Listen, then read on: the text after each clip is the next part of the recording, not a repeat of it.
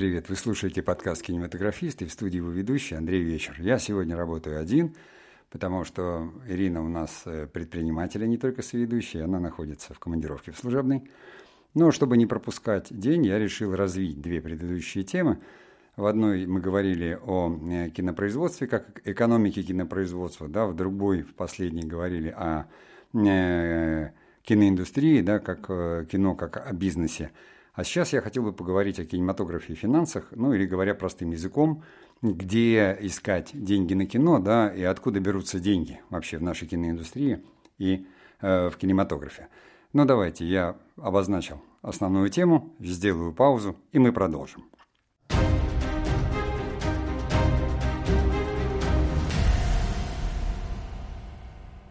Итак, э, откуда же берутся и находятся деньги на кино?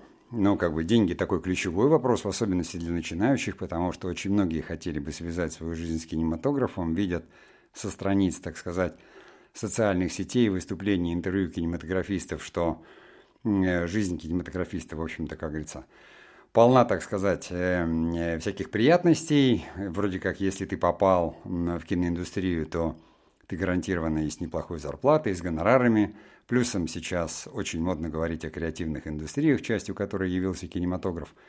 Откуда берутся деньги, да? И э, почему их вообще там платят? И какие деньги? Но я сегодня не буду говорить о том, а, как платят. Я скажу просто, откуда они берутся. Итак, начнем с классического кинематографа, то есть с кинопроката. Поскольку речь идет о нашей стране, а не о Голливуде – то у нас, конечно, кинопрокат, то есть вот киноиндустрия, кино самого, э, которое у нас существует, кинематографа, большого полнометражного кинематографа, который мы видим в кинотеатрах. На самом деле кажется, что фильмов немного, но это не так, потому что что-то порядка 100-120 фильмов, ну вот года два назад, я считал, было около 120 фильмов, которые снимались с государственной поддержкой. То есть здесь у нас государство в лице фонда кино – не Министерство культуры, а Фонда кино выделяет бюджет там примерно 4,5-5 миллиардов рублей, наверное, на поддержку именно кинопроката. То есть вот этой части киноиндустрии, чтобы фильмы снимались. И, естественно, там допущено до, скажем, этого пирога 8 менеджеров, которые себя заявили. То есть это крупные организации, которые снимают и прокатывают фильмы, такие кинокомпании крупные, которые показывают хорошие результаты, много лет уже показывают хорошие результаты в прокате. То есть они экономически оправданы. Мейджеры, естественно, ищут проекты, то есть э, сценарии, режиссеров со сценариями, отсматривая там фестивали, э, отсматривая людей, которые приходят с проектами, то есть такая работа творческая по девелопменту происходит. Потом они формируют вот этот пакет, и раз в год, кто-то, наверное, знает, да, проходит питчинг в фонде кино, который совершенно открыт.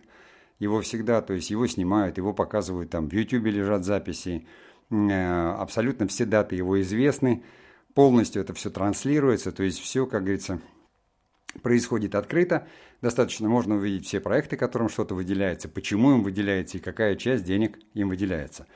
До этого года выделялась только часть денег, остальные менеджеры должны были найти обязательно сами, то есть сами провести девелопмент, уже снять какую-то часть и получить деньги на досъем, может быть, или на поддержку в прокате. Потому что, как вы знаете, бюджет именно э, самого маркетинга может составлять там два производственных бюджета, если там, допустим, это в Голливуде происходит. У нас, конечно, неизмеримо меньше, но все равно процентов 30 бюджета точно надо, чтобы напечатать копии, дать рекламу и как-то продвинуть фильм. А поскольку э, от государства эта поддержка, она поддержит отрасль, то это выгодно, в общем-то, и кинопоказчикам, да, и дистрибьюторам и кинопроизводителям.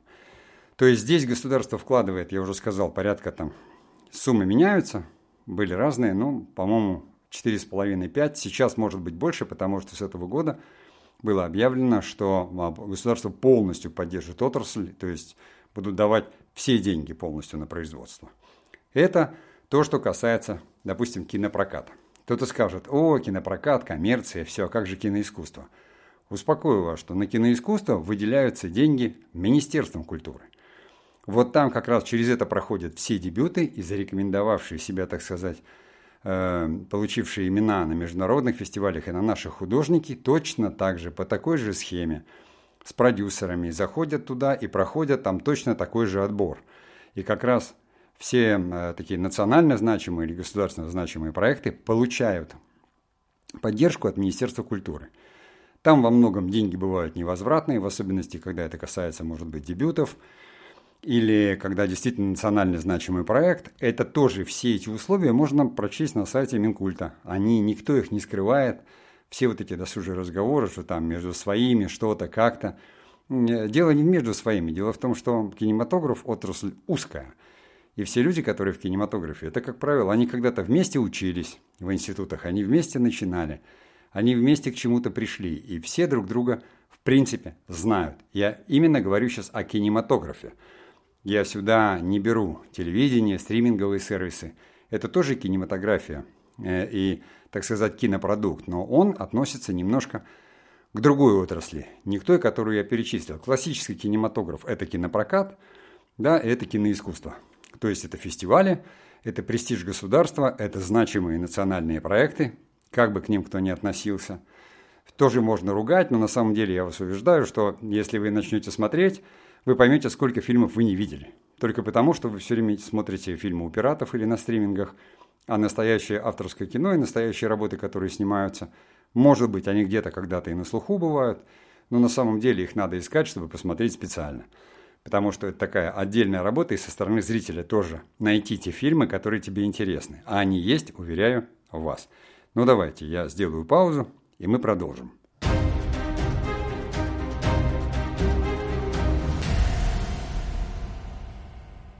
Итак, в первой части мы поговорили о классическом кино, и теперь перейдем в той части кинематографа, которую я подробно описал – в нашем сезоне подкаста, называемом «Филогенез кинематографа», то есть его развитие, его ветвление. И, естественно, сюда относится телевидение, сюда относятся там социальные медиа, сюда относятся стриминги, то есть э, везде, где э, точно так же киноспособом создается кинопродукт, художественный или документальный, но уже который не является а, как бы кино эм, э, таким в первозданном смысле, то есть это не фильм полутораметражный, или там короткометражный, а это какие-то сериалы, веб-сериалы, это какие-то э, другие там короткие или длинные форматы, то есть то, что называют видео на YouTube.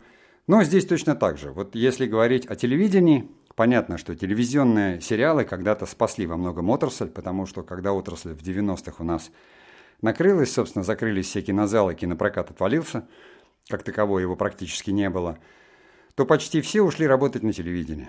А телевидение начало снимать сериалы, достаточно, то есть снимались там один-два, я вот помню какая-то клубничка, что-то еще беленький снимал, а потом э, э производство серии нашего сериала, где с 96-5 года стало стоить дешевле, чем покупка там того же мексиканского, и начали снимать у нас.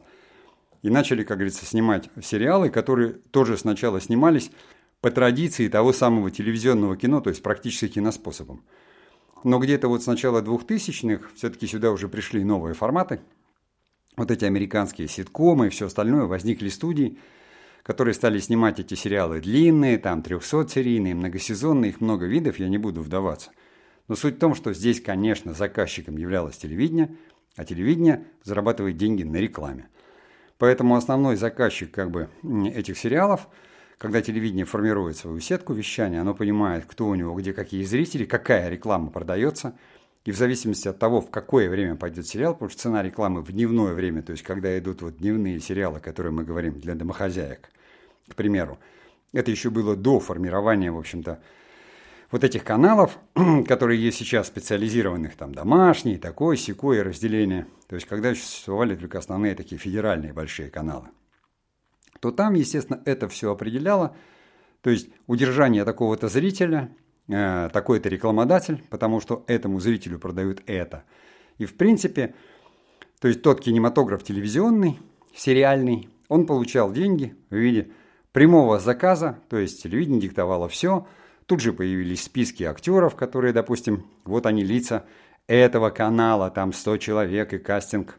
Я работал в этой системе, поэтому я знаю, о чем я говорю когда готовится там сериал, с канала дают вот список рекомендуемых актеров. Это лица канала. Не, это не связано с какой-то цензурой.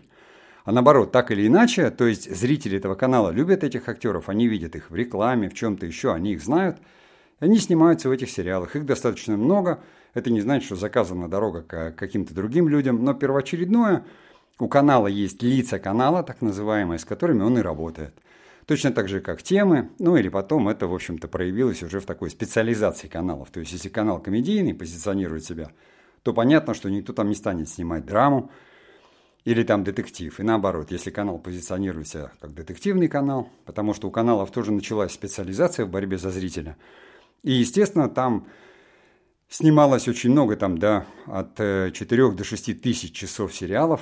Это была очень большая нагрузка на отрасль, но естественным образом, то есть кинематограф как искусство начал деградировать в сторону телевидения, потому что телевидение деградировало. Э, от того советского телевидения, которое считалось высоким искусством, оно деградировало в такой отдел, как говорится, радио, развлекательный, э, становилось все большим охватом, подстраивалось под э, вкусы зрителей и рекламодателей, и естественным образом, как культурный феномен деградировало. Вместе с этим деградировали сериалы. Они вот выродились то, что мы видим и знаем сейчас, но у этих сериалов есть огромная аудитория, которая смотрит их или слушает в фоне, там, как мы с вами зачастую слушаем подкасты – привыкла уже к размещенной рекламе, то есть это устоявшийся рынок, который так и продолжает существовать, исправно внося свою финансовую лепту в экономику кинопроизводства.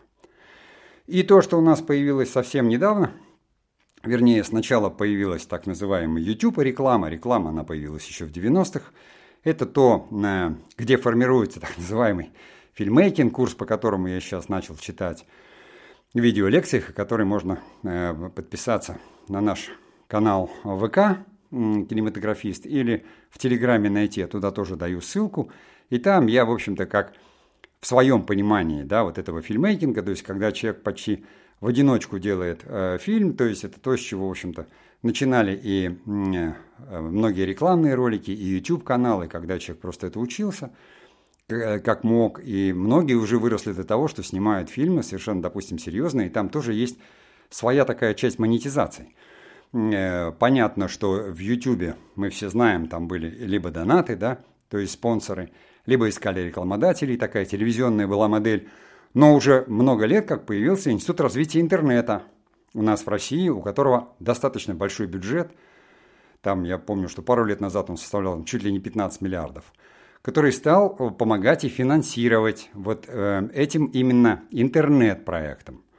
Там не могут получить деньги на кино какие-то, нельзя получить на телевизионный сериал, но можно получить на веб-сериал вполне себе деньги и поддержку, в особенности на какие-то документальные, э, культурные и значимые проекты, весьма серьезный там подход, очень неплохие деньги. Я знаю очень многих людей, которые там, ну, несколько лет назад вообще ничего не снимали, были рекламным агентством, потом написали веб-сериал, получили поддержку Ири, и, в общем-то, выстрелили, и теперь их там, эти веб-сериалы идут даже на стриминговых сервисах, потому что стриминговые сервисы относятся у нас к категории веба. То есть веб-сериалов, и абсолютно точно они входят в сферу, так сказать, интересов Ири. Вот, поэтому это еще один с очень э, достаточно большим бюджетом источник финансирования. Ну, а те, э, кого я уже перечислил – Допустим, YouTube сейчас у нас ВК очень мощно развивается. ВК выходит сразу с, э, со всеми инструментами монетизации, то есть монетизации видео, там, донатов. Все эти инструменты есть. Это, конечно, не такие уже большие, допустим, деньги, но достаточные для того, чтобы сделать какой-то старт и начать первые шаги, э, допустим, в каком-то видеопроизводстве или фильммейкинге. Вот, э, это то, что касается веба естественно. Я не знаю, стоит ли здесь отдельно там описывать рекламу. Все понимают, наверное, там большинство наших подписчиков так или иначе имеет отношение к видеопроизводству и прекрасно понимают, что здесь это уже речь идет о прямом заказе. Что тоже является, в общем-то, работой для кинематографиста. И так или иначе, это заработок, да, и это возможность реализовать себя, научиться, во всяком случае, знаете, там операторы, режиссеры, очень многие там, если не сказать, что чуть ли не большинство, проходит школу рекламы, именно понимая, потому что именно там ты понимаешь, что такое фильмейкинг, как строится кадр, да, как там даже не раскадровка делается, хотя в рекламе она обязательна, Но вот э, поскольку реклама удовольствие дорогое, то там всегда нужна красота, и именно там учились. Потом, конечно, приходилось, как говорится, не переучиваться, потому что картинку люди делать умели, а смысла и драматургию нет. Но многие, получив, в общем-то, эту школу рекламы, визуальную школу в большом кино, вот ну, Тимур Бекмаметов, например, он, невзирая на то, что он э, профессиональный режиссер и снимал, но он очень долго работал в рекламе, это наложило отпечаток на все его творчество, я считаю, но он еще экспериментатор великий, художник, но там очень мощно у него сначала было именно Э, видеопродакшн по производству рекламы. И все, может быть, кто-то помнит, может нет, но вот это очень известная в 90-х реклама, которая Банк Империал, где были исторические ролики, такие очень дорогостоящие, костюмные, очень красивые, невероятно кинематографично снятые, потому что в кинотеатрах это уже было не показать, они были закрыты, а на телевидении это уже смотрелось неплохо, потому что там, ну, цветные телевизоры уже, скажем так, были. Были черно-белые, были цветные, но это было такое вот кино-кино. Точно так же, как э, такие каналы мощные, как первый или там второй, чаще второй, они очень всегда э, занимаются большими проектами. Это тоже традиция еще с тех пор, когда там, допустим, на втором канале э, были продюсеры по кинопроизводству Златопольский, который сейчас, и Валерий Петрович Тодоровский, который кинематографист, такой потомственный, Поэтому второй канал мог вложиться, так как, как и первый канал, в какой-то большой проект национальный, который шел, естественно, и в кинотеатрах, прозвучал. То есть это такое уже совместное финансирование, когда и канал выкупает потом права показа. То есть это уже касается больше сбора денег. Вот. Я не буду сегодня там длинным, я говорю, что я просто добавил в этой серии, где искать деньги на кино. От себя только могу добавить, что на начальной фазе, конечно, когда вы учитесь, вы вкладываете. Никто вам деньги давать не будет там, точно так же, как творчество. Все кинематографисты, так или иначе, когда они учатся, они вкладывают. Кинообразование стоит дорого, потому что кинематографист сам оплачивает все, от техники до всего того, чего надо. Именно поэтому все начинающие делают все сами. Сами пишут сценарии, сами берут камеры, снимают, сами монтируют. Это я и называю тем самым фильммейкингом, слово, за которое меня там покорили – немножко поукоряли, сказали, что за слово англицизм, но действительно фильммейкинг – это не то же самое, что кинопроизводство, потому что кинопроизводство – это, это большая экономика, большая организация, а фильммейкинг – это то, где ты один, просто учишься понимать, что такое драматургия, как написать сценарий, потом пытаешься этот сценарий снять, смонтировать и видеть, что у тебя получилось. Этот путь проходит каждый кинематографист, и каждый кинематографист в любом вузе мира – оплачивает этот путь сам. Была единственная страна, Советский Союз, где в Авгике и на ВКСР учили тогда не бесплатно, а государство вкладывало деньги, поэтому и отбор был такой. А сейчас, даже если вы хотите выучиться, придется оплатить. Поэтому тем людям, которые не видят свою связь там, с кинопроизводством какую-то, я всегда рекомендую, ну, просто слушать лекции, просто пробовать самим, потому что действительно у каждого из нас в кармане теперь и камера, и проектор а, в виде этого смартфона. Ну а на сегодня я прощаюсь с вами и творческих успехов.